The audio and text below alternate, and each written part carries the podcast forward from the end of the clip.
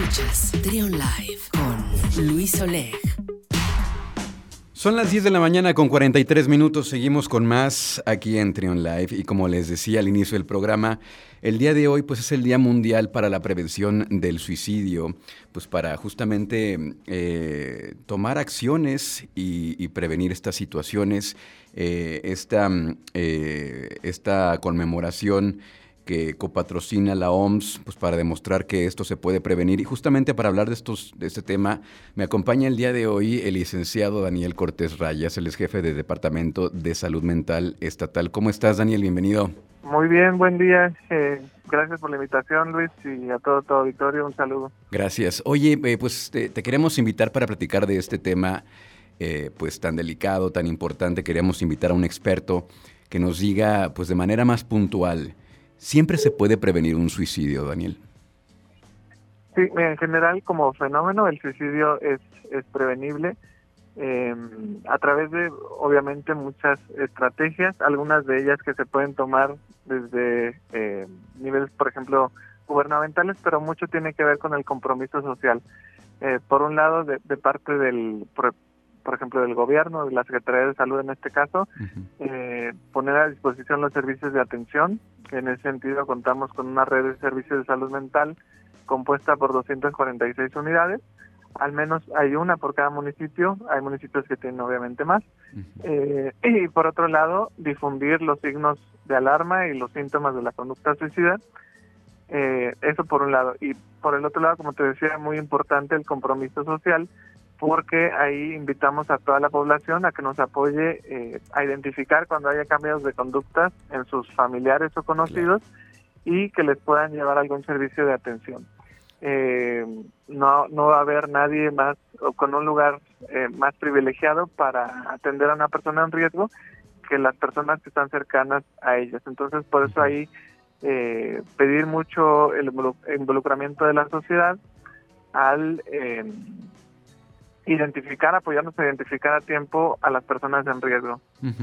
Porque eh, eh, también es cierto que muchas veces estas personas sí están pidiendo a gritos ayuda, pero tal vez en silencio, ¿no? Entonces, como decías, eh, estas señales de alerta, estos síntomas del alarma, ¿cuáles serían los, los más destacados, los que ustedes detectan más seguido? Sí, mira, hay, hay síntomas muy característicos, por ejemplo, de la depresión, cuando una persona está eh, decaída o muy triste o se aleja de las actividades que hacía normalmente, eh, cuando empieza a perder interés por asistir a reuniones, asistir a actividades que hacía anteriormente, o por ejemplo que empieza a abusar del consumo de sustancias o que tiene eh, también los hábitos alimenticios y del sueño, ya sea que duerma mucho, duerma muy poco, o que coma mucho o que coma muy poco, también son signos eh, característicos de la depresión y desde ahí sería óptimo que eh, las personas acudieran a atenderse o que el familiar las, las acercara a los servicios de atención. Eh, pero también hay ya signos de alarma ya muy específicos de la conducta suicida, como es que la persona se empieza a despedir o a hablar directamente de que se quiere matar, de que se quiere morir y eh, o que empieza a regalar sus objetos personales, todo en un sentido de que ya se está despidiendo porque ya está preparándose para suicidarse. Entonces en este caso ya es un momento de alarma, es un momento en el cual no se puede dejar a la persona sola y en la cual tenemos que eh, tener una intervención ya profesional y que los familiares o conocidos tendrían que hacer lo posible, por un lado para no dejarla sola y para el otro para acercarla a los servicios de atención. Claro. Acabas de mencionar algo que es bien importante porque muchas veces este, estas personas eh, manifiestan su deseo de quitarse la vida. Y hay veces que pues su entorno, sus familiares, amigos, minimizan esta situación, inclusive hasta se llega a pensar que quiere llamar la atención. ¿Qué puedes decirnos de esto, Daniel? Sí, mira, ahí nosotros siempre promovemos que ante cualquier signo de malestar se acercan a los servicios de atención. Más vale pecar de precavidos que omitir alguna de estas situaciones. Es mejor que el profesional nos diga, no, pues este, va a ser un tratamiento fácil o un tratamiento no tan complicado, a que nos esperemos, eh, hay que evitar todos estos mitos eh, relacionados no solo al suicidio, sino a varios eh, trastornos mentales que tienen que ver con que se les va a quitar o que echándole ganas van a salir. eh, todo eso hay que tratar de evitarlo. No es una cuestión de que uno decida estar bien o estar mal. Cuando uno está atravesando por un padecimiento mental, eh, pues uno eh, necesita ayuda profesional. Claro. ¿Qué tantas veces influye, digamos, sea un, una situación emocional meramente la que lleva a tomar esta decisión y qué tantas veces pudiera ser algún proceso químico, algo que suceda dentro de, del cerebro, Daniel?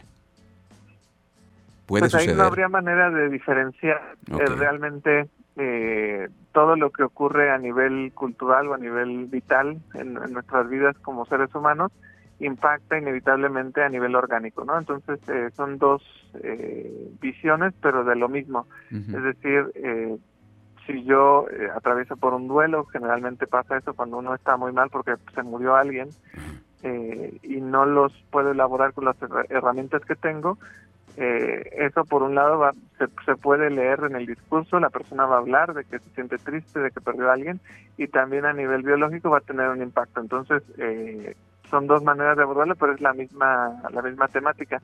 Cuando hablamos de emociones, hablamos del impacto que tiene a, nivel eh, emocional o a nivel eh, del discurso de nuestro transcurso vital, las cosas que nos van pasando. Como te digo, una pérdida nos impacta a nivel de nuestras emociones o nos impacta también en nuestro eh, transcurso vital.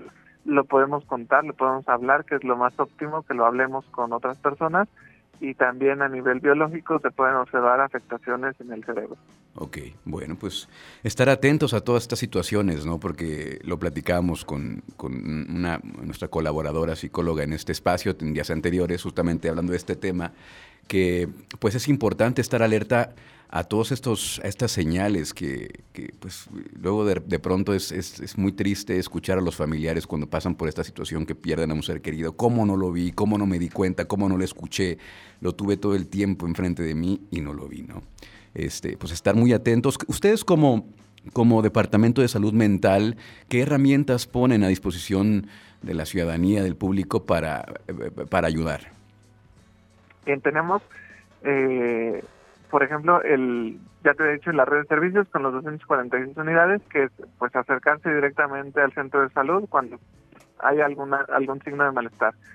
Sin embargo, si no quisieran ir presencialmente al, al centro de atención, pueden llamar a la línea telefónica que es el 800-290-0024 o chatear a través de dinámicamente.mx o sus redes sociales eh, y ahí hay psicólogos que los atienden eh, los 365 días del año, las 24 horas del día, de manera gratuita. Son psicólogos que están ahí para orientarlos, para contenerlos, también para referirlos, es decir, si requieren alguna atención en un centro especializado, se puede hacer la referencia desde el centro de atención.